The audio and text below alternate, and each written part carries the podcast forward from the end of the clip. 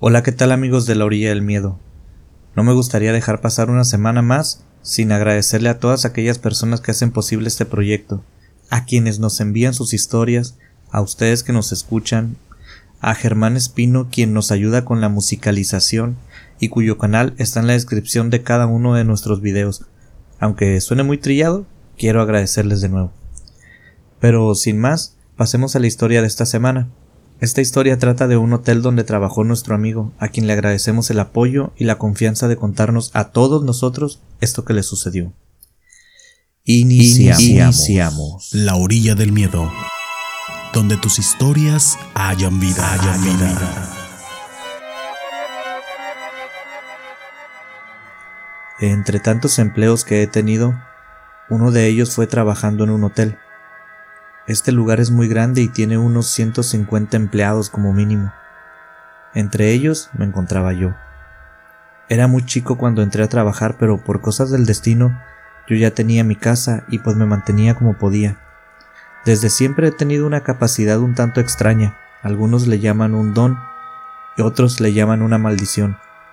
Pero yo no sé cómo llamarlo. Solo sé que me ha acompañado toda mi vida. Para decirlo de manera más clara, Digamos que siempre he podido sentir algo en las personas. No es que sepa si son malas o no, solo siento algo. Algo que siento que podría definir como una mala vibra. Se siente como si no me quisiera cerca, o por el contrario, una buena vibra, como si me sintiera cómodo. Es más allá del me cae bien o me cae mal. Hay gente que es mala onda y no siento eso, o gente que es muy buena onda que nomás no puedo estar cerca de ellos. Con las personas que he hablado acerca de esto, me dicen que puedo sentir el aura de las personas, que es como una especie de energía que gira en torno a cada ser. No lo sé, pero quizá por eso es que fui tan susceptible a las energías que había en este hotel donde tanta gente lo recorre a diario, con diferentes intenciones.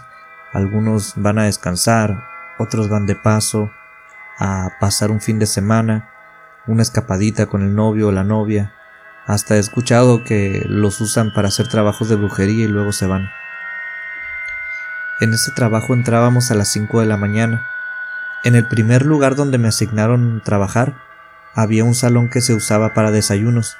Era básicamente un área rectangular con una gran entrada de dos puertas, y en medio una mesa de madera con la misma forma, como esas mesas viejas, grandes, pero esta estaba muy bien cuidada con unos trabajos de carpintería muy bonitos.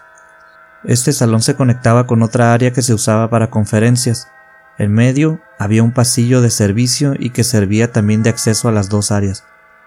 En una ocasión entró a trabajar una muchacha con nosotros. La recuerdo bien porque la verdad me había gustado mucho. Me pareció que era muy guapa. No más me la pasaba buscando el modo de trabajar donde ella estaba para poder entablar conversación. Una vez Acabamos de limpiar el desayunador y estábamos barriendo, trapeando el pasillo. Yo la estaba mirando a ella que estaba adelantito de mí y vi cómo delante de ella se manifestó una sombra blanca. Sé que el término podrá sonar contrario, pero creo que se dan una idea, una sombra blanca, transparente e incorpórea. Se quedó flotando un rato y pensé que era mi imaginación, pero mi compañera se detuvo en seco cuando esa especie de nube se dejó ver. Unos segundos después de estar allí nomás, flotando y moviéndose como si fuera humo, la sombra empezó a avanzar por el pasillo y se... no sé si decirlo así, pero se metió a la pared o se perdió en la pared. Mi compañera volteó inmediatamente súper pálida y con los ojos muy abiertos. Se veía que estaba muy asombrada y sin emitir sonido, pero haciendo con su boca unos gestos exagerados, pude leer cómo sus labios decían ¿Lo viste? Y de igual modo, yo también le respondí sí, mientras asentía con la cabeza para reforzar el movimiento de mi boca sin sonidos. Después de este evento, el lugar se llenó de una energía muy rara. La verdad era muy incómodo trabajar allí. Al final del pasillo estaban los baños, y cada que pasábamos por allí yo sentía una incomodidad muy grande. Les cuento lo de mi habilidad para sentir energías porque quiero dejar en claro que mi compañera también sintió lo mismo después de ese día en que vimos esa sombra o nube. Perdimos mucha parte de nuestra confianza, mi compañera y yo. Ya no queríamos trabajar solos en esa área del hotel. La manera que encontré para evitar los horarios en que tenía que trabajar yo solo en el desayunador a las 5 de la mañana fue encerrándome nomás al llegar y salir a las 6 de la mañana cuando ya había más personal y el ambiente se volvía más llevadero. A veces, les seré sincero, me quedaba dormido dentro del desayunador, cerraba con llave desde adentro y dormía una hora, y aprendí a cumplir mi rutina de trabajo con esa hora perdida. Y la verdad, a veces que llegaba desvelado, me era de mucho aprecio esa hora extra de sueño. En una ocasión que no recuerdo si era para Halloween o Día de Muertos, pero en esas fechas, una compañera del hotel que yo estimaba mucho, doña Lupe, murió. Y, como es costumbre, siempre salía a relucir su nombre en las pláticas con los compañeros. En estas pláticas pues nos acordamos de sus momentos tristes, de los momentos felices, Trabajó mucho tiempo en el hotel y era muy jovial. Convivía con muchas personas. Para mí, se hizo muy presente en esos días.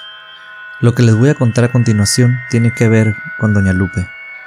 Estaba yo dormido en el desayunador. Nomás llegué y me metí a dormir.